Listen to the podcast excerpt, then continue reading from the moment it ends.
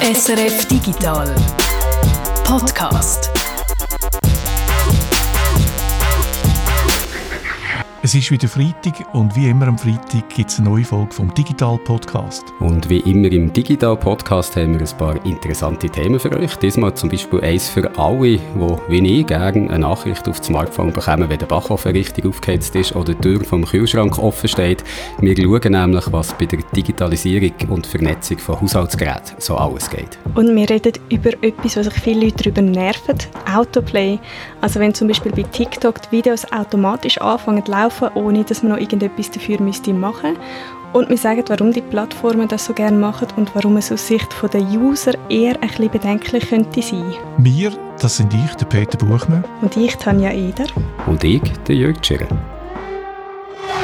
Aber zuerst geht es um News, es geht um einen Hack und zwar, glaube ich, einer der grössten, was es rund um ein Game je hat gegeben und um von dem zu erzählen ist jetzt der Guido hier.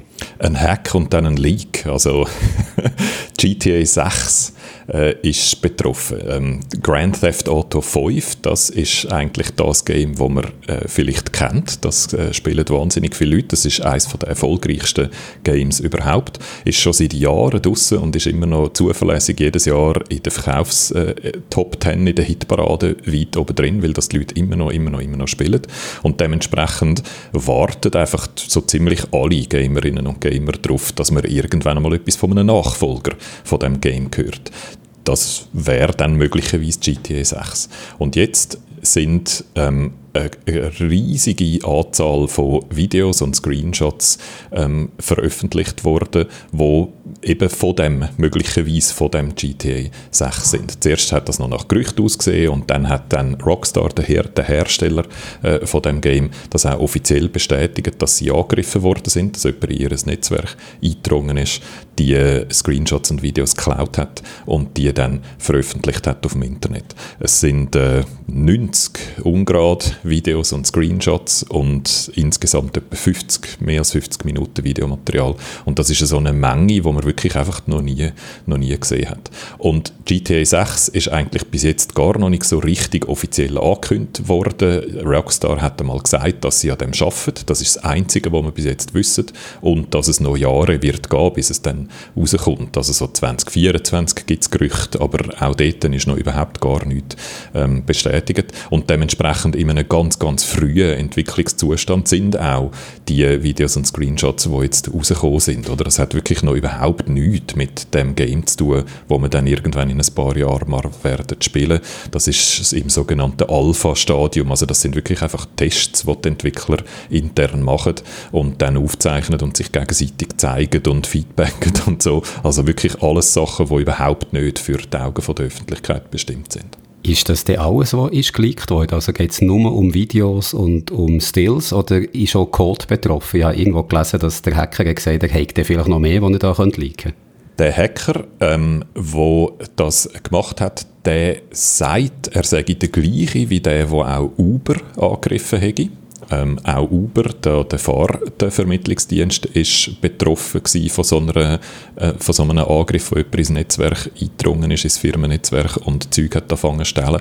Und der Hacker sagt, er möchte mit ihnen verhandeln über Source Code und so. Also er selber tut so, er oder sie. Aber wahrscheinlich ist es ein er, denke ich jetzt mal. Aber äh, man weiß ja nicht, wer das ist. Ähm, ist einfach am, am Sachen sagen, die darauf hindeuten, dass das vielleicht noch mehr äh, in der Hinterhand, äh, Hinterhand haben, als das, was jetzt veröffentlicht worden ist. Aber das weiß man schlicht und einfach nicht. Äh, Rockstar selber, der Hersteller, hat gesagt, dass so ihre Live-Dienste, also die Leute, die jetzt noch GTA Online spielen, die GTA 5 spielen, dass das alles nicht betroffen ist, dass Kundendaten nicht betroffen sind. Also die sind irgendwie ins Netzwerk der Entwickler und Entwicklerinnen eingedrungen und haben dort sozusagen ihre, ihre Arbeitsdateien ähm, gestohlen und vielleicht haben haben sie auch, ähm, auch noch Source Code von der, vom bestehenden und vom neuen Game gestohlen. Wie viel weiß man nicht so genau, da hat äh, Rockstar selber auch keine offizielle Angaben gemacht dazu. Sie haben im Gegenteil gesagt, das betrifft eigentlich die Entwicklung von dem neuen Game nicht, also sowohl der Betrieb vom bestehenden Game wie auch die Entwicklung vom neuen Game betrifft das nicht. Wir machen dort einfach weiter wie, wie geplant, aber das ist natürlich etwas, wo eigentlich keine Entwicklerin oder Entwickler möchte, dass das passiert, oder? Dass Sachen rausgehen, die einfach braucht, wirklich noch nicht, die noch weit weg davon sind, irgendwie fertig zu sein, oder? Und das ist so, ja, das ist, man möchte sich dort in der Regel nicht in den Kochtopf schauen lassen und es ist entsprechend peinlich. Und es hat auch andere Entwickler gegeben von anderen Studios, die dann so in Solidarität unfertiges Zeug von sich, von ihren Games veröffentlicht haben, weil die so ein bisschen mitfühlen mit, äh, mit den Entwicklern bei Rockstar. Ich habe da etwas gesehen vom Game Uncharted, wo sie so eine Jeep-Fahrt gezeigt wo, wo noch in einem früheren Stadium war, wo der Jeep zwar schon gut animiert ist, aber die ganze Gegend, wo er durchfährt, ist einfach so Blöcke. Und äh, dann siehst du, wie es im richtigen Game aussieht. Und da ist so eine sehr schön äh, grafisch detaillierte Landschaft, wo der Jeep durchfräst. Also bei Rockstar äh, ist es vielleicht nicht das Beste, weil die Leute jetzt zum Teil das Gefühl haben, oh, das Spiel sieht ja total schlecht aus, aber hast du nicht das Gefühl, es kann trotzdem vielleicht so gute Promo sein, dass man jetzt einfach mehr von diesem Game wieder redet? Rockstar braucht eigentlich keine Promo, oder? weil sie so ein Gigant sind und weil GTA Grand Theft Auto so ein riesiges Game ist. Und traditionell sind sie immer sehr, äh, sehr zurückhaltend mit Informationen. Oder bei GTA 5 hat es irgendwie ein, zwei Trailer gegeben, die Jahre auseinandergelegen sind und dann bam, die Ankündigung, jetzt wird es veröffentlicht. Also sie sind eigentlich traditionell sehr, sehr zurückhaltend und darum würde das jetzt so, das widerspricht ihrer normalen Methode. Und die Sachen, die jetzt gezeigt worden sind, eben, die haben ja wirklich ähm, das müsste man eigentlich wissen, wenn man sich irgendwie mal ein bisschen mit Game Design beschäftigt hat, dann müsste man eigentlich wissen, dass ein Game, das noch Jahre vor der Veröffentlichung steht, wahrscheinlich noch nicht so aussieht, wie es dann aussieht, wenn es dann rauskommt. Aber wenn man so äh, auf die Reaktionen schaut, die dann umgegangen sind im Internet, dann sind offenbar viele überhaupt nicht in der Lage, das, das so richtig einzuschätzen. Oder es gibt sehr viele Kommentare in die Richtung von, ui, das sieht ja ganz, ganz schlecht aus und ganz schlimm. Also da, das wird überhaupt nicht, das kommt gar nicht gut. Also also zum Teil wahnsinnig unreife Reaktionen, muss ich sagen, in der, in der Szene. So ein bisschen ähm, jemand hat es auf den Punkt gebracht, eine Kommentatorin hat es auf den Punkt gebracht, die gesagt hat, es ist jetzt wieder der Zyklus von zeig mir endlich das, zeig mir endlich das Game, zeig es mir, zeig es mir, zeig es mir, oh, das sieht ja scheiße aus, oder? Also wirklich völlig kindisch, oder, in der, in der Reaktion zum Teil. Und ebenfalls sehr kindische Reaktionen sind auf ähm, inhaltliche Sachen. Ähm, es sind zwei Sachen eigentlich jetzt mehr oder weniger bestätigt worden durch die Leaks, was es vorher schon Gerüchte gegeben hat. Erstens, dass es in Miami angesiedelt wird sein, das neue Game, also beziehungsweise Vice City, wie das heißt in der, in der GTA-Welt. Da hat es mal schon mal ein Game gegeben, GTA äh, Vice City, wo sehr, sehr gut war, wo aber so in den 80er Jahren angesiedelt war, Retro, wo so einen super 80er Jahre Soundtrack hatte. Ähm, also jetzt wieder auf Vice City zu gehen, das ist eigentlich noch ein, ähm, das ist recht neuliegend äh, in der GTA-Game-Welt und das ist jetzt mehr oder weniger bestätigt, dass sie das machen. Und das andere, wo ebenfalls vorher schon Gerüchte umgegangen sind, ist, dass es mehrere Protagonisten wird geben, wie auch in GTA 5 und dass mindestens jemand von diesen Protagonisten eine Frau wird sein. Und auch da sind wieder erwartbar die Reaktionen und die Emotionen hochgegangen. Das finden die einen super und die anderen finden es ganz, ganz schlimm. Ähm, ja, die übliche ähm, Diskussion, die da ein bisschen auf einem tiefen Niveau geführt wird, wo man auch praktisch jedes Mal wieder durchcatchen Also es macht irgendwie eigentlich das Schlimme an dem ist, dass das niemandem irgendetwas bringt, oder? Das bringt dem Hersteller nichts im Sinn von, die haben jetzt nicht mehr Bass, weil um GTA wird es sowieso schon Bass geben, oder? Wenn das Game dann mal offiziell angekündigt wird, dann flippen alle aus, oder? Von dem her, das ist nicht, äh, die brauchen nicht noch mehr Bass. Und es, wir machen, müssen jetzt einfach schon Jahre bevor das Game kommt, müssen wir jetzt so die gleichen dämlichen Diskussionen durch, wieder durchcatchen, wo man jedes Mal durchcatchen muss. Wenn man über weibliche Hauptfiguren muss reden und wenn man muss darüber reden, ob es jetzt gut oder schlecht ist, bevor man es überhaupt irgendjemand auch noch irgendetwas davon gespielt hat. Ähm, es ist so ein bisschen äh, ermüdend, aber völlig ähm, unaufhaltbar. Also Rockstar hat gesagt, dass es auf die eigentliche Veröffentlichung vom Spiel keinen Einfluss hat, dass das äh, gleich vorwärts geht wie geplant. Haben Sie dir etwas zum Datum gesagt, wenn dass man mit GTA 6 rechnen könnte? Nein, sie haben jetzt natürlich nicht sich irgendwie aus der Reserve locken lassen und da jetzt irgendetwas sich sozusagen aufzwungen ankündigen lassen. Im Gegenteil, sie haben versucht, das wieder oben abzunehmen. Oder also Take-Two, der Publisher von Rockstar, die sind eigentlich bekannt dafür, dass sie sehr aggressiv ähm, ihre Anwälte aufs Internet losschicken, wenn so etwas passiert. Die haben versucht, alles, was sie irgendwo findet, äh, mit Copyright-Claims und so oben abzunehmen. Aber natürlich, wenn man googelt, dann findet man das Zeug so immer noch, oder? Das, das verbreitet sich jetzt völlig unaufhaltbar, oder? Es ist einfach, die ursprünglichen Videos auf YouTube, die sind nicht mehr sichtbar, oder? Aber das wird jetzt copy-pasted bis in alle Ewigkeit. Also das probieren aber das klingt nicht. Und was man in dem Zusammenhang vielleicht auch noch sagen kann, es hat sich in den letzten Jahren wirklich einfach auch so eine, eine Industrie eigentlich ausgebildet von ähm, allen, von Amateur bis Profis, die sich mit so Leaks befassen, die eigentlich nichts anderes machen, als ein Publikum mit ähm, Veröffentlichungen, mit Gerüchten zu versorgen, wo sich für das interessiert. Das ist stark ein männliches Publikum, we weiss man äh, aus, aus, äh, aus Studien, dass äh, nicht nur das Publikum, sondern auch die, die es machen. Und eben, das sind Leute, die zum Teil das professionell machen, also Streamer, YouTuber, Twitch-Streamer, die davon leben, eben immer wieder etwas Neues zu sagen, was noch niemand weiß. Ähm, das sind aber auch Leute, die das einfach in Foren gerne machen, oder ähm, die gerne in Foren äh, Leaks, auf Reddit zum Beispiel, Leaks verbreiten. Und wie wir jetzt gerade in dieser gleichen Woche, wie die GTA 6 Leaks rausgekommen sind, erfahren haben, Leute, die zum Teil auch schlicht und einfach beschissen. Leute, die ähm, die eigentlich offiziell Game-Journalisten sind, also ein Streamer sind, die offiziell sind. Und es hat jetzt so einen Fall gegeben, wo einer dann anonym ein Embargo gebrochen hat und das dann hat müssen zugeben, weil er einen äh, dummen Fehler gemacht hat.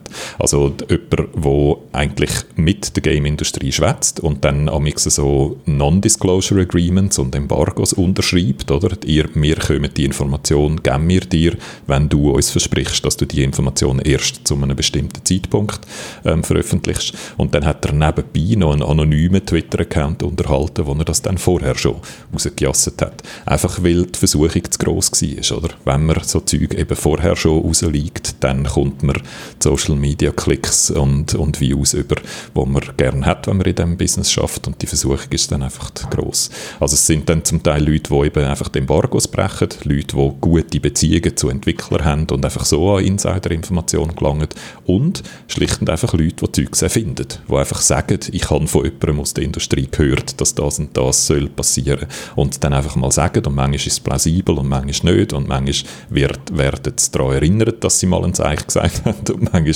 spielt es auch keine Rolle, weil alle schon wieder sich mit dem nächsten League befassen.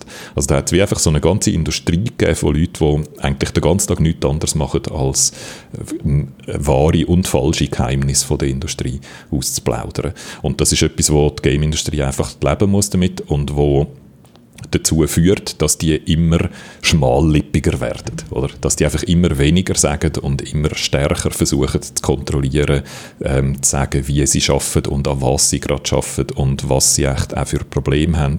Und das bedeutet, dass man einfach immer weniger wirklich drin sieht in die Firmen und wirklich offen mit denen kann kommunizieren, weil sie einfach immer enger die, die, sozusagen die Reissverschlüsse zumachen.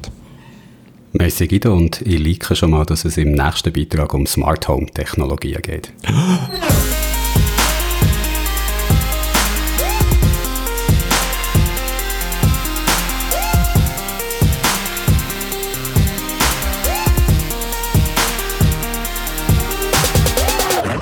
Wenn ihr im Jahr 2000 schon alt genug seid, mal Zeitung zu lesen oder vielleicht Fernsehen zu schauen, dann könnt ihr euch vielleicht noch an das Future Life Haus erinnern.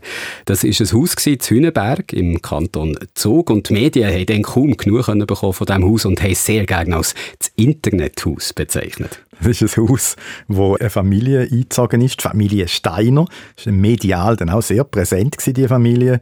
Und das ganze Haus war so mit dem Besten ausgerüstet was dort mal in der Haustechnik gegeben hat. Also alles ist vernetzt gewesen, natürlich. Darum auch der Begriff Internethaus, oder? Weil Vernetzung gleich Internet.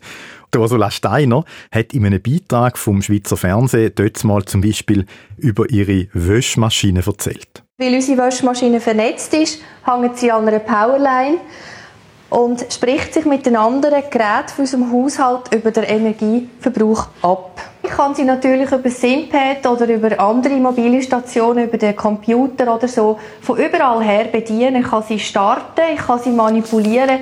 Aber was ich leider auch muss machen, wie sie alle daheim, ich muss sie vollladen und ich muss sie wieder entleeren. Und da bin ich jetzt gerade dran.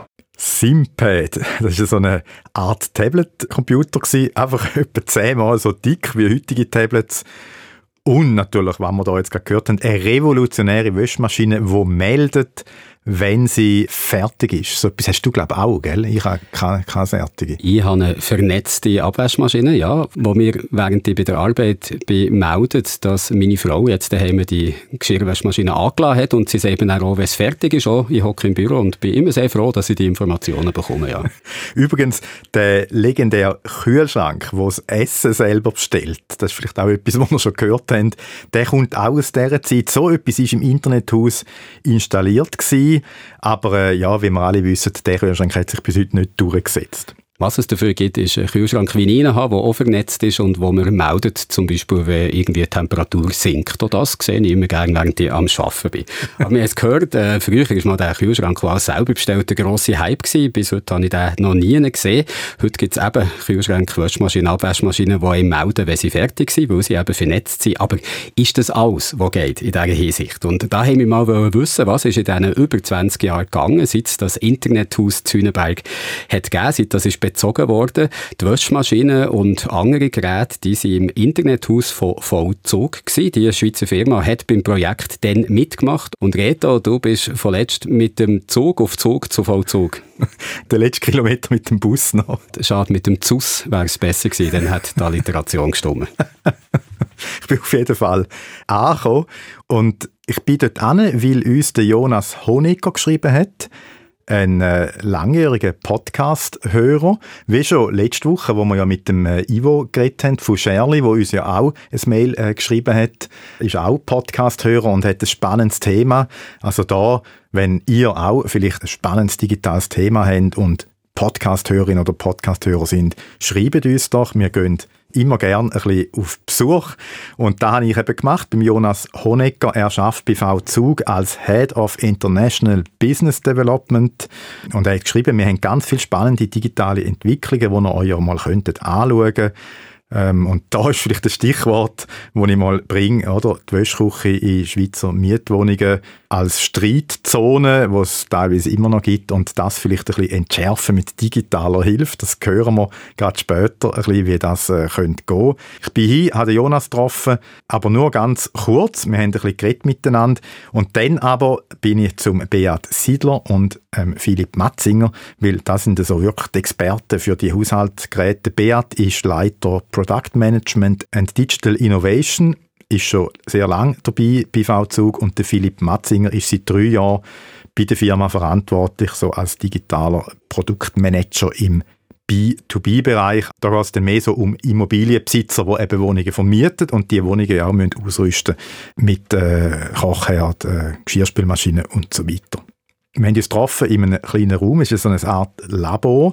Dort haben wir über die digitale Entwicklung geredet bei den Haushaltsgeräten, was es gibt, wo es dran am Arbeiten sind, was da noch so kommen in Zukunft. Um den Tisch herum hat es lauter Wäschmaschinen gehabt, also zwei, drei aufeinander gestapelt. Also die ganze, man hat die Wand eigentlich gar nicht gesehen vor lauter Maschinen und Geschirrspüler und Bachöfen. Sie haben da so ein kleines Labor, wo es die Geräte auch laufen lassen und ich hatte Beat als erstes darauf angesprochen, auf den ominösen Kühlschrank, wo ja eben schon seit Jahren eigentlich hätte sollen in unsere äh, Küche kommen und halt einfach nicht kommt. Das ist immer wieder so ein, ein Thema, das ist aber ein immenser technischer Aufwand dahinter.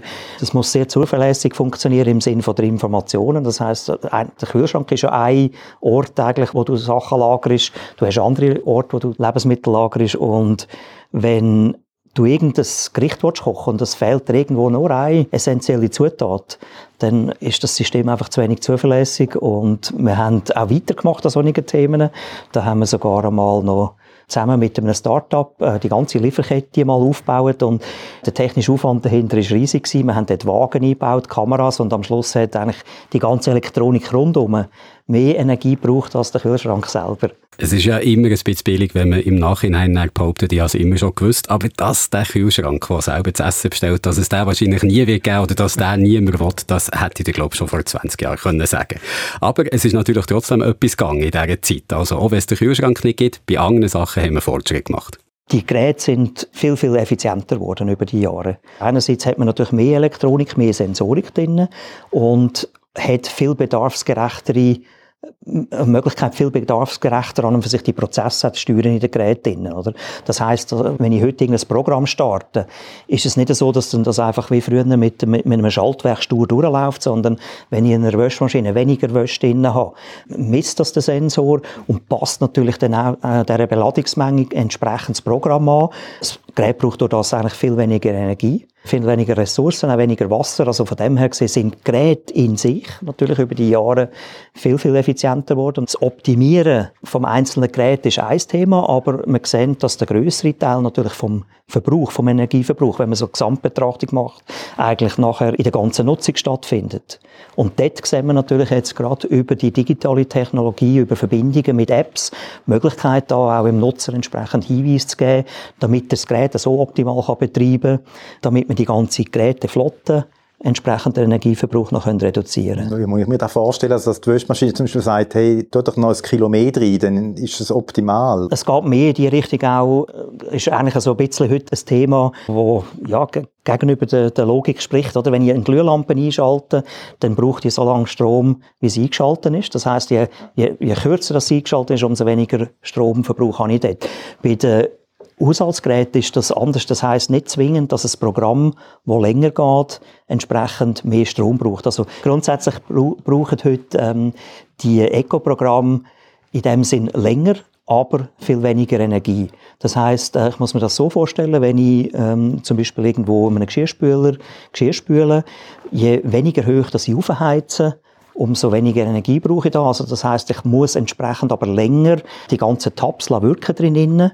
Durch das ähm, habe ich das gleiche Waschresultat oder das gleiche ähm, Reinigungsresultat, wie wenn ich ein Kurzprogramm mit höherer Temperatur wähle.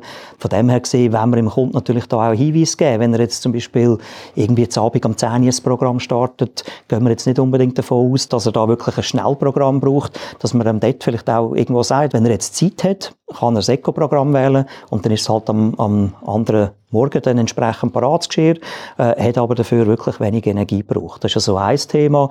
Ein anderes Thema ist natürlich, dass man entsprechende Schnittstellen aufbauen, dass wenn man irgendwo eine, eine Photovoltaikanlage hat in einer Überbauung, dass man dann zum Beispiel am Morgen kann sagen, okay, ich setze das Gerät in den Startmodus und sobald das von der ganzen Hauszentrale gemeldet wird, ich habe genug Energie, die Sonne scheint, äh, dann starte ich entsprechend das Haushaltsgerät. Also wirklich dort dann auch im ganzen Betrieb von diesen Geräten über die Lebensdauer entsprechend Energie optimiert können zu fahren. Dann laufen, wenn der Strom da ist. Genau, genau. Also wenn er besonders günstig ist. Ja, dort fehlen wahrscheinlich die Informationen dann weil wir das Smart Grid noch nicht wirklich haben. Oder? Ja, genau. Wobei, wobei dort, dort, dort sind wir genau eigentlich auch dort äh, die Schnittstellen am Schaffen, damit das einmal möglich wird, ähm, damit wirklich irgendwo so ein, ein Zentraler, wo ein Energiemanagement von einem Haus überwacht, auch dann an die Haushaltsgeräte kann die Signal geben. Also sehr viel Software ist heute drin, auch in einer ja. Wäschmaschine. Ja, das ist ja so und äh, darum, darum entsprechend äh, sind auch die Teams auch in die Richtung stärker gewachsen. Der ganze Anteil an digitalen Leuten und Leuten mit digitalen Skills äh, hat natürlich in den letzten Jahren stark zugenommen. Es ist auch so, dass äh, in diesen Haushaltsgeräten heute nicht nur ein Mikrocontroller drin ist, sondern da sind mehrere kleine Rechner drin, die entsprechend nachher miteinander kommunizieren und das optimale Resultat auch den Prozess optimal steuern zum Resultat Resultat optimal gestalten. Wir hocken ja da in einem Raum, wo auf der einen Seite lauter Wäschmaschinen sind und auf der anderen, was sind das? Geschirrspülmaschinen oder? Geschirr, Geschirrspüler, Backöfen, Steamer haben wir da. Also so ein ziemlich ganzes Sortiment. Also, dort, dort auch Kochfelder. Das ist ja so ein bisschen unser digitaler Testraum, oder? Ähm, natürlich, wenn man so Funktionen entwickelt, müssen die auch zuverlässig funktionieren. In diesem Raum laufen nachher an für sich die Tests, die laufen dann im Hintergrund auch gesteuert zum Teil ab. Ähm, da werden Geräte angesteuert, Elektronikverbindung zu den Geräten auch an und für sich in Cloud, also wirklich die Funktionalität dann sicherzustellen. Oder? Cloud? Cloud, ja. V-Zug Cloud? Ja. Was macht denn die? Die Geräte sind dann über ein Connectivity-Modul mit der Cloud verbunden, meldet sich dort auch regelmäßig. Also dort haben wir zum Beispiel die Möglichkeit, äh, wenn so ein Server sieht, das ist das Gerät mit dem Softwarestand, wir haben eine Verbesserung, ähm, kann man dann auch automatisch so ähm, Updates einspielen, um wirklich auch so Produktverbesserungen über den Produktlebenszyklus auch den Kunden können mitzugeben und die Geräte einspielen. Und neue Funktionen? Neue Funktionen auch. Das ist auch eine Möglichkeit, darüber neue Funktionalitäten einzuspielen. Also ein Produkt, das wir heute anbieten, ist äh, das sogenannte V-Upgrade. Also dort hat ein Nutzer die Möglichkeit, Geräte, die ja sehr lange Lebensdauer haben, ähm, die auf sehr lange Lebensdauer ausgelegt sind, aber natürlich irgendwo der zeitliche Wandel, die, die persönlichen Bedürfnisse ändern sich da schneller als irgendwo so in 10, zwölf Jahren. Dort haben wir die Möglichkeit, über das V-Upgrade Premium-Funktionalitäten kostenpflichtig aufzuspielen. Das heißt, der Kunde, wenn er sich jetzt zum Beispiel am Anfang entscheidet, er kauft irgendwo ein Gerät auf einem vielleicht eher Einstiegsniveau, wir haben verschiedene Komfortstufen, sagt, ja, ich brauche da nicht die volle Funktionalität, ich habe zum Beispiel gerade, ja, bei, einer, bei einer Wäschmaschine, das, das Thema Dampfglätte brauche ich aktuell nicht, kommt vielleicht nachher ähm, plötzlich irgendwo in eine Situation, wo er vielleicht einen anderen Job hat, mehr Hemmli braucht, äh, das Dampfglätten von Vorteil wäre, hat, dann hat er auch die Möglichkeit, eigentlich über die Lebensdauer nachher die Funktionalität zu erweitern, aufzuspielen und äh, das Produkt in dem Fall auf eine höhere Komfortstufe zu lüpfen. Dampfbügel, hast du das schon mal gehört? Ich habe es sogar schon mal gemacht. Hey! Also ist Dampfbügeln nicht einfach mit dem Glätti, sondern kommt Dampf raus und dann wird es ganz schön? Nein, das ist eben in der Wäschmaschine. Oh. Also ich weiß, ich bin eben jetzt nicht ganz draus. Das ist eine Einstellung Dampfbügeln irgendwie und dann ist es nachher dann einfacher beim Dampfbügeln oder so.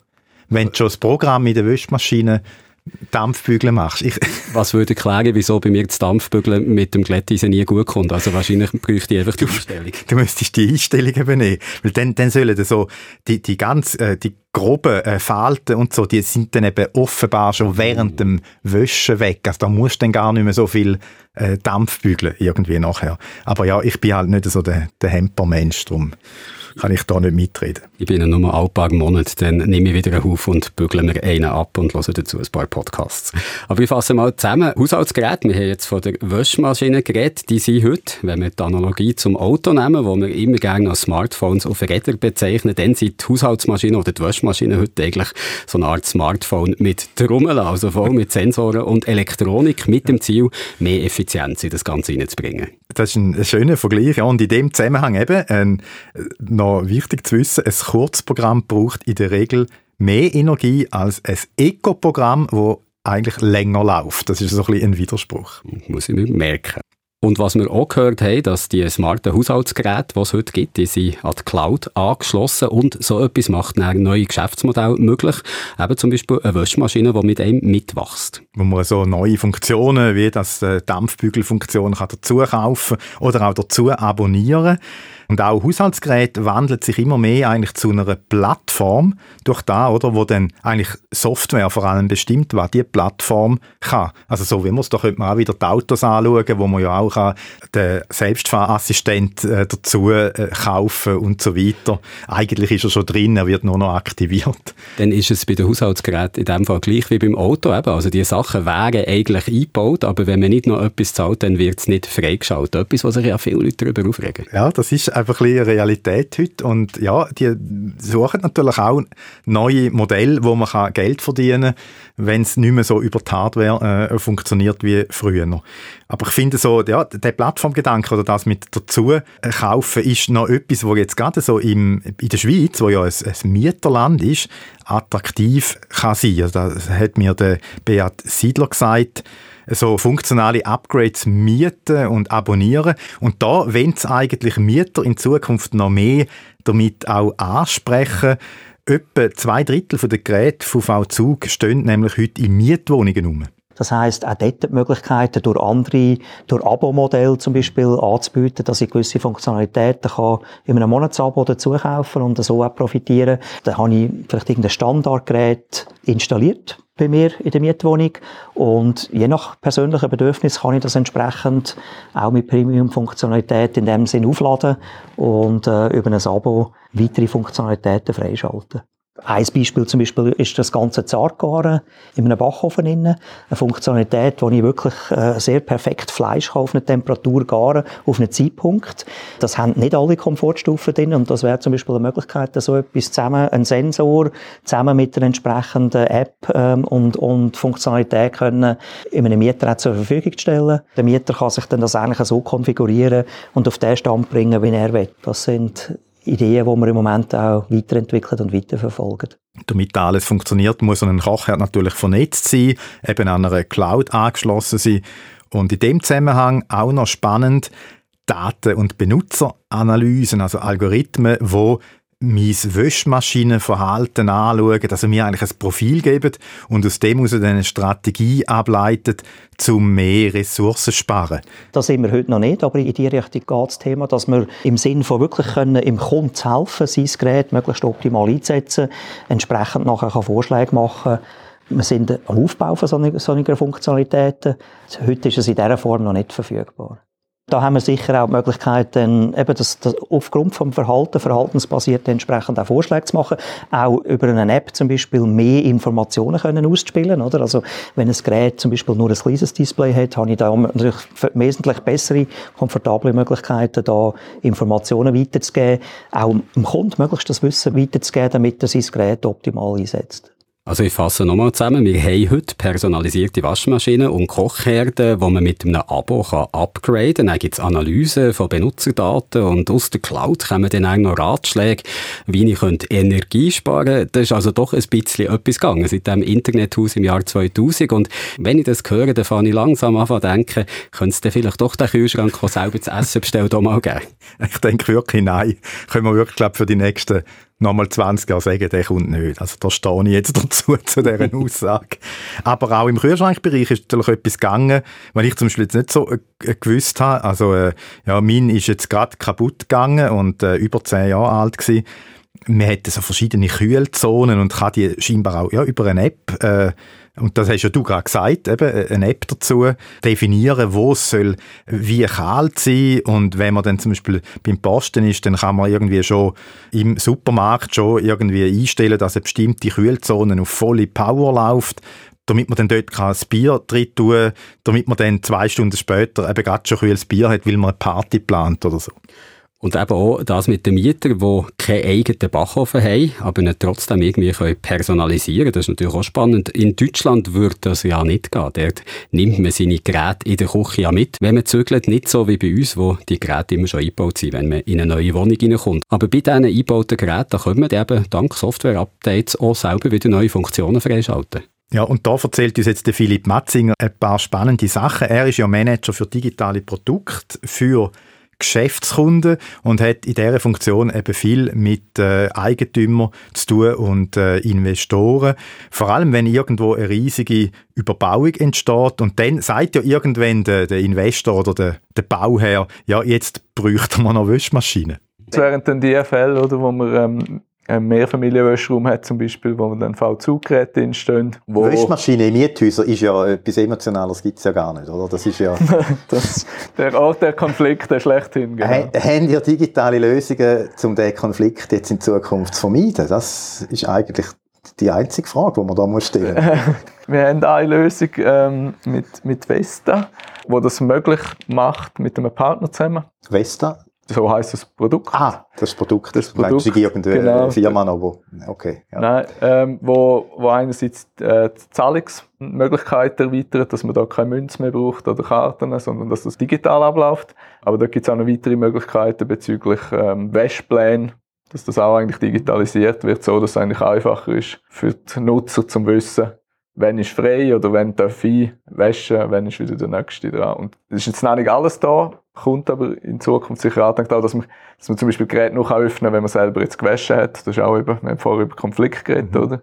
Wenn wieder dann ein Mieter mir die Wäsche rausnimmt und das dann irgendwie zwei Stunden irgendwo liegt. Oder halt jemand schon lange sollte ausgeräumt haben und ich will gerne waschen und, und ich komme nicht dazu, weil die andere Person das noch nicht gemacht hat. Dann kann ich das, auf Step klicken und dann kommt eine andere Meldung über, hey, nimm es mal raus, oder? Also so. Genau, das muss man dann, wie es genau aus, äh, aussehen, muss man dann noch schauen. Genau.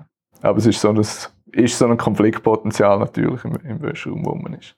Das klingt alles gut, aber das mit dieser Wäschküche, ist das überhaupt noch ein Thema? Also da, wo ich wohne, daheim so eine teilte Wäschküche mit äh, zwei Maschinen drin, eine davon stinkt ein bisschen, das nervt mich immer, irgendjemand schaut da nicht gut. Aber in vielen neuen Wohnungen, in vielen neuen Mietwohnungen, da hast du ja schon so einen Wäschturm in der eigenen Wohnung drin und jeder Mieter, jede Mieterin hat dort die eigene Wäschmaschine. Da habe ich den Philipp gefragt und er sagt, äh, ja, vieles sei auch äh, Nachrüsten. Also das sind ältere Mehrfamilienhäuser, wo es noch einen Wäschraum gibt, also eben wie bei äh, dir, dass dort halt neue Geräte eingestellt werden. Aber es gibt offensichtlich auch noch Neubauten mit Wäschräumen und da haben die dann eher so eine Funktion von einem kommunikativen Treffpunkt. Wenn man es jetzt nicht so negativ als Konfliktpunkt sieht, sondern halt auch in diesen grossen Bebauungen ist man ja sonst sehr sehr allein äh, unterwegs und man kommt gerne nicht mehr groß in Kontakt. Und dann ist das eine Variante, um mit diesen amerikanisch angehauchten äh, Wäscheräumen äh, schön offen im Erdgeschoss mit Licht, das natürlich auch als Begegnungszone umzunutzen. Sonst ist natürlich je nach, ist sehr regional abhängig, ähm, bei den moderneren Häusern ähm, schon eher auch der Wäschturm in der eigenen Wohnung ein Standard heutzutage. Ah, aber ein Ort, um sich, das ist auch eine spannende Idee. Also, dass nicht die Waschmaschine irgendwo im, im dunkelsten Raum ist, irgendwo im Keller. Oder zwei Maschinen in einem größeren Haus, sondern dass es so richtig inszeniert ist quasi. Genau, ja, das ist wirklich beim einen Gebäude, ist das im Eingangsbereich hinter, hinter Glasscheiben dann eigentlich der Wäschraum ähm, so dargestellt, also wirklich ja, inszeniert. Und mit so einem digitalen Tool könnt ihr dann auch quasi jemanden einladen, hey, komm doch auch morgen am 9 Uhr waschen. Genau, das wäre durchaus anzudenken. Oder? Statt dass wir treffen uns zum Kaffee, wir treffen uns ähm, in den Wäschraum, ja. äh, tun den Wäschshop und gehen dann nachher, vielleicht, vielleicht hat es noch eine Kaffeemaschine am gleichen Ort, oder, wo man noch eigentlich kann trinken kann, oder geht dann halt noch, noch weiter. Das ist lustig. Das ist ja, das würde eigentlich die, ich weiß auch nicht, jahrzehntelang Kampfzone Wäschküche wirklich entschärfen, oder? Genau, entschärfen und, und eben auch einfach den sozialen Austausch wieder fördern. Das ist jetzt aber natürlich nicht unser Hauptthema, wenn wir über Digitalisierung im B2B reden, ähm, aber ein schöner Nebeneffekt. So Wäschmaschinen in Wäscheräumen, wo eben eigentlich so soziale Treffpunkte werden, laufen natürlich viel mehr als jetzt, wenn man eine eigene hat, die Hai die läuft ja dort vielleicht einmal in der Woche und da ziemlich äh, nonstop, also mehrfach am Tag. Wäschmaschinen sind dann sicher die Geräte, die am meisten gebraucht werden. Also das ist eine grosse Belastung. Und Digitalisierung hilft da auch bei der Wartung und Reparatur. Wir sammeln schon seit 20 plus Jahren Daten von Geräten, dann, wenn der Servicetechniker vorbeigeht, man kennt das vielleicht auch beim, beim Auto, oder da geht der, das Erste, was man heutzutage macht, ist auch die Diagnostiklösung an das Auto anzuschliessen, um zu schauen, wo, wo ist das Problem. Und das machen wir eigentlich schon seit 20 Jahren. Und die Daten haben wir. Und so sieht man natürlich auch, okay, bei welchen Problemen sind vielleicht auch gerade in naher Zukunft Folgeprobleme entstanden. Und das ist so das Thema, das wir in, in naher Zukunft anschauen. Wollen jetzt einfach heutzutage auch mit den Möglichkeiten, die man hat in, im Machine Learning Bereich, zum schauen, wie können wir aus diesen Daten noch mehr, noch mehr rausholen, um dann, ja, einerseits natürlich die neuen Produkte, die nächsten Linien, die kommen, äh, zu optimieren, aber andererseits natürlich auch die im Feld bei der Reparatur zu unterstützen. Kann man sich vorstellen, dass es irgendwann das gar keine Wäschmaschine mehr braucht, dass man irgendwie einfach den Dienst, ich will saubere Wäsche, mietet? Ja, das ist ein Gedanke ist ein Gedanke, den man ab und zu wieder hat, äh, wo, wo, wo wir auch schon ein paar Mal diskutiert haben und geschaut haben, ja, wie könnte das eigentlich auch etwas sein, oder? Bis jetzt noch nicht. Ob das in Zukunft irgendwann mal so ist, ist schwierig zu sagen. Aber theoretisch ja, es gibt ja auch in Hotels äh, oder, oder sonst, wenn man so in der Ferie ist, kann man auch das Zeug mal so herlegen und am nächsten Tag sind's, ist es gewaschen ja. und, und zusammengelegt. So eine Wäschmaschine-Disruption eigentlich, wo irgendwie auch mit... Gute ist, auch dann muss jemand eine Wäschmaschine haben, nicht? Ähm, zum Waschen. Das ist richtig. Gewaschen muss es immer werden. Die Frage ist, wer macht es und, und, Wer macht denn den Dienst, oder? Genau. Wer ist denn der, der, Uber, der Uber für die Wäschmaschine genau, so? Genau, genau. Also wenn ich gegen Schluss jetzt so ein Fazit kann ziehen, es gibt viele spannende Ideen in diesem Bereich mit den vernetzten Geräten im Haushalt. Äh, viele von diesen spannenden Ideen sind auch schon umgesetzt. Also mit den letzten 20 Jahren ist da einiges gegangen. Und viel, was wir jetzt gehört haben, das ist so im Bereich Komfort, also dass es einem das Leben einfach angenehmer macht. Und ich habe das Gefühl, das ist noch viel so, wenn es um Smart Homes geht. Das ist wirklich so. Ja, Smart Home ist ja auch kein neuer Begriff mehr. Äh, da reden wir auch schon länger drüber. Und das ist auch so meine Beobachtung. Es ist vor allem der Komfortbereich, so Überwachung noch ein bisschen bisschen. Dabei geht da natürlich noch viel mehr. Wir haben ja auch äh, vor kurzem über das Smart Grid äh, geredet, also das intelligente äh, Stromnetz. Das spielt natürlich da eben auch äh, Ihnen, also dass zum Beispiel eine Wäschmaschine automatisch dann anfängt zu waschen, wenn es zu viel Strom hat oder wenn der besonders günstig ist und so auch Informationen austauscht mit anderen äh, Geräten. Das ist eine Idee, die auch schon nicht neu ist, die gibt es schon seit ein paar Jahren. Das haben sie teilweise sogar in dem Internethaus schon realisiert gehabt. Und da könnte man natürlich umsetzen, aber da geht eben nicht wahnsinnig viel in dem Bereich. Das haben wir ja auch, wo wir über das Smart Grid geredet haben, eigentlich so festgestellt, dass das eigentlich nicht über so Pilotprojekt bis jetzt rausgegangen ist und eben die Smart Meter, eigentlich die intelligenten Stromzähler, erstmal noch müssen, äh, installiert werden. Also kann man sagen, was den Komfort angeht, da hat uns Digitalisierung und die Vernetzung der Haushaltsgeräte in den letzten Jahren viel Neues gebracht, auch wenn es um Effizienz geht, da ist zum Teil auch etwas gelaufen, aber es geht eben noch viel mehr, wenn unser Stromnetz intelligenter würde, also wenn der Grid eben smart wäre. Und da geht sicher noch ein paar Jahre. Äh, es hat halt äh, ganz viele Stromversorger, Kantone, Gemeinden, wo 600 einzelne äh, Versorgungsnetze gibt in der Schweiz. Und da ist es natürlich ja, braucht seine Zeit. Da könnten die Hersteller von den Geräten noch so viele Schnittstellen anbieten, wie es wollen. Wenn eben die Daten für die Steuerung nicht aus dem Stromnetz kommen, dann geht gar nichts. Und natürlich ist auch da wieder noch äh, der mit dem Datenschutz sicher auch ein Thema, wo man noch äh, allenfalls müsste diskutieren. Also wie viel so ja, wenn jetzt da ein Wäschprofil von mir erstellt wird und ein V-Zug hat das in der Cloud und natürlich, das ist verschlüsselt und irgendwie alles super abgesichert, gehe ich davon aus. Aber ja, wie viel will man da preisgeben und, und wie viel nicht? Muss man da mitmachen oder ist es freiwillig? Ja, das wird uns in den nächsten Jahren natürlich, gerade in dem Bereich, intelligente Haushaltsgeräte und Smart Grid natürlich sicher noch beschäftigen. Ich glaube, Vollzug weiss schon heute von mir, dass ich jeden Sonntag am 7. in den Bachhof auf 280 Grad heize, um eine Pizza zu machen. Dann können Sie dann eigentlich der Polizei melden, wenn es dann im Winter heisst, du darfst den Backofen nicht mehr einschalten. Oh nein, keine Pizza mehr. Yes, es geht.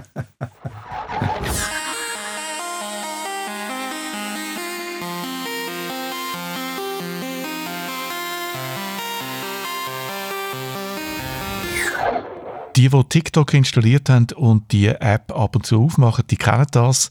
Die Videos dort, die fangen einfach von selber an laufen, ohne dass man irgendetwas machen muss, ohne dass man irgendwo noch muss auf, den Knopf drücken ja, und das Gleiche gibt es jetzt auch bei Instagram.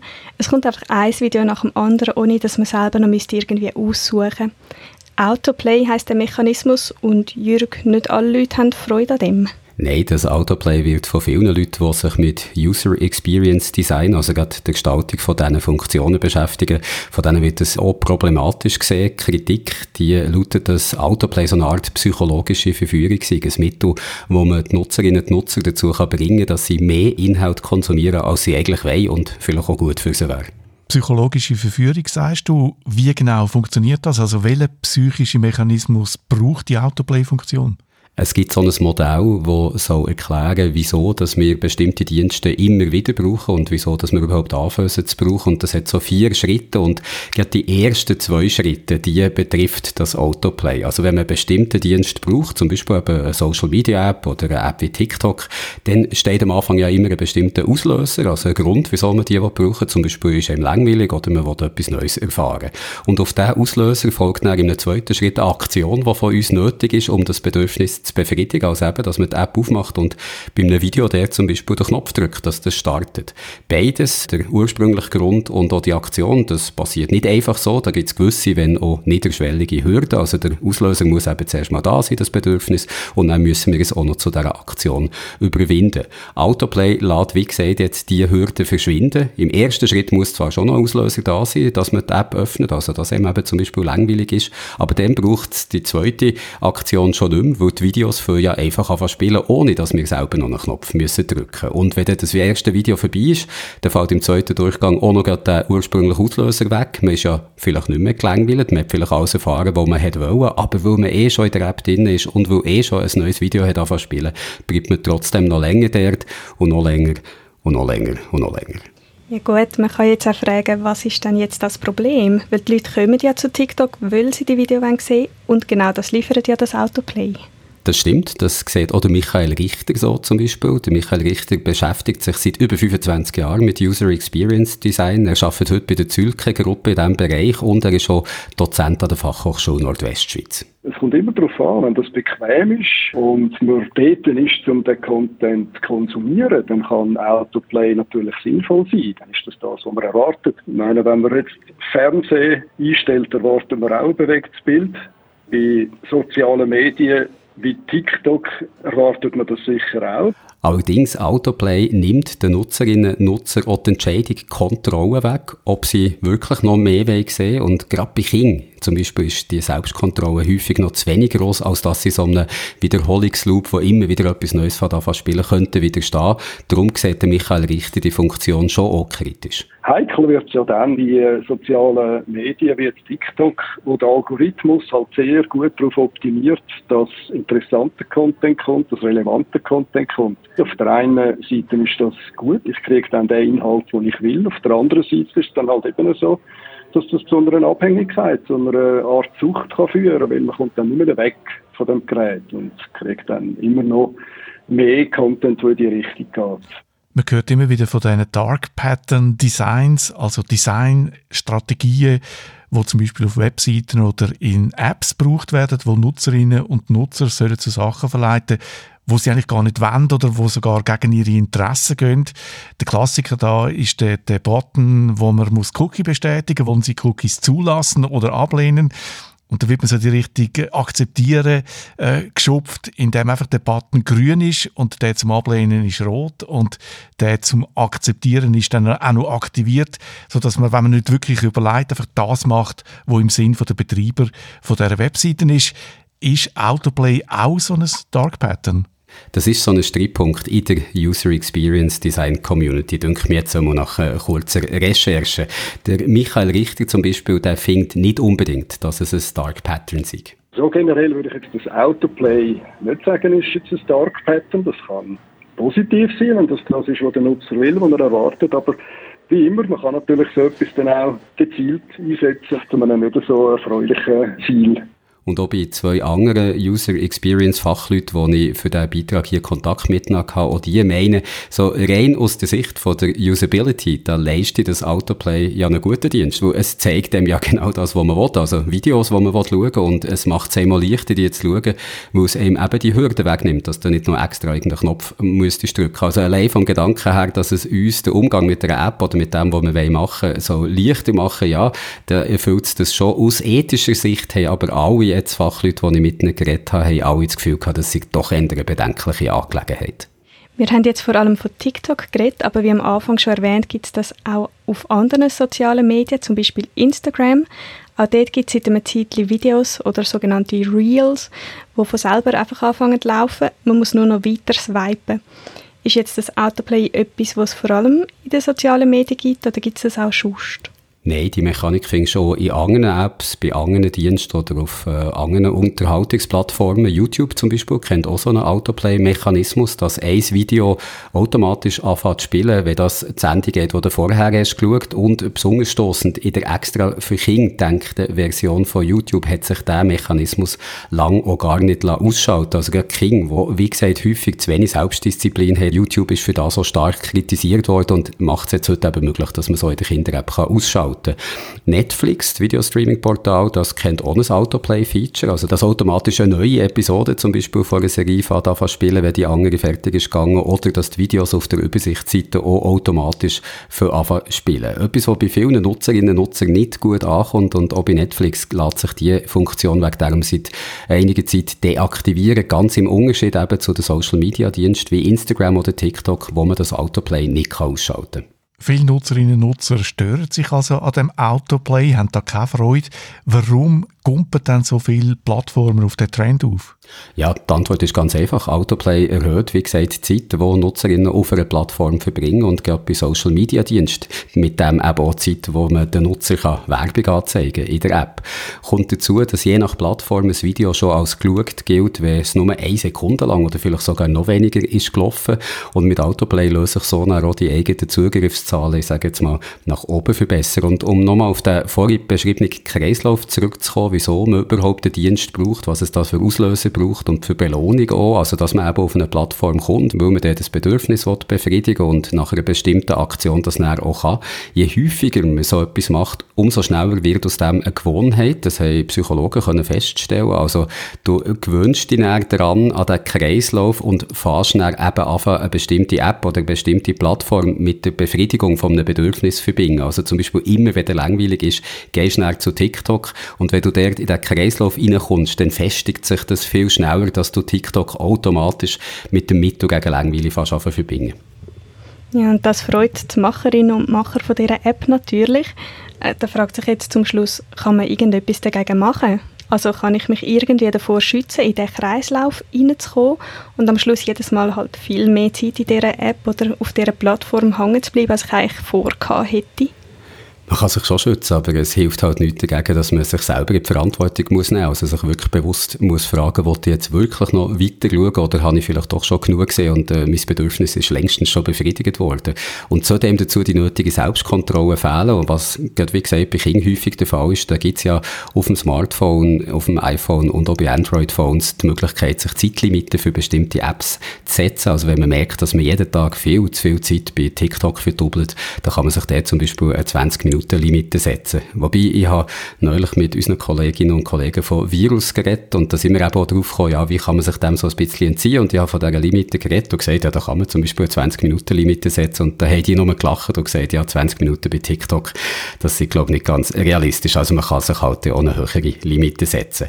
Das ist das eine, also dass man sich selber ein bisschen die Verantwortung rausnehmen. In bestimmten Ländern gibt es aber auch politische Vorstöße, Mechanismen wie Autoplay strenger zu regulieren. Das englische Parlament hat sich zum Beispiel schon mit dem beschäftigt. Und in den USA, da hat der republikanische Senator Josh Hawley einen Gesetzesentwurf eingebracht, der sogenannte Smart Act, wo Funktionen wie Autoplay sogar ganz soll verbieten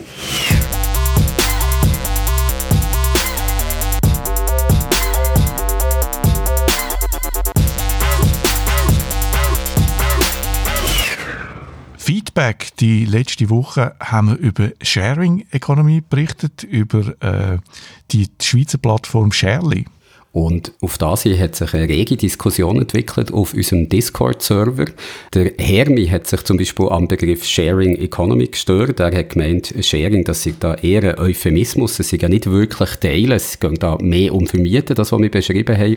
Und auf das hier haben sich viele andere in die Diskussion mit eingeklinkt. Es ist rege hin und her gegangen. Oder Ivo hat mitdiskutiert, der Ivo, wo wir eben gehört haben im letzten Podcast, wo er die Plattform Sharely, wo er arbeitet, hat vorgestellt.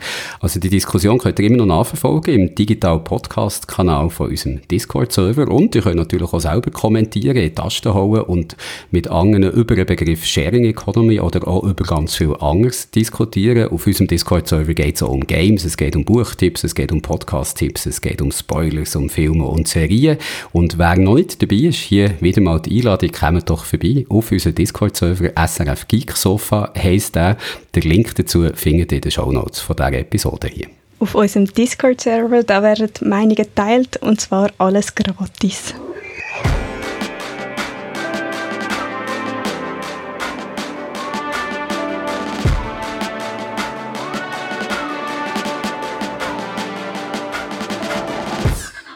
So, und jetzt ist Schluss für diese Woche, aber keine Angst, es gibt immer noch, die nächste Woche geht es weiter mit einer neuen Ausgabe vom Digital Podcast. Und damit der Abschiedsschmerz nicht allzu groß wird, machen wir es kurz und bündig.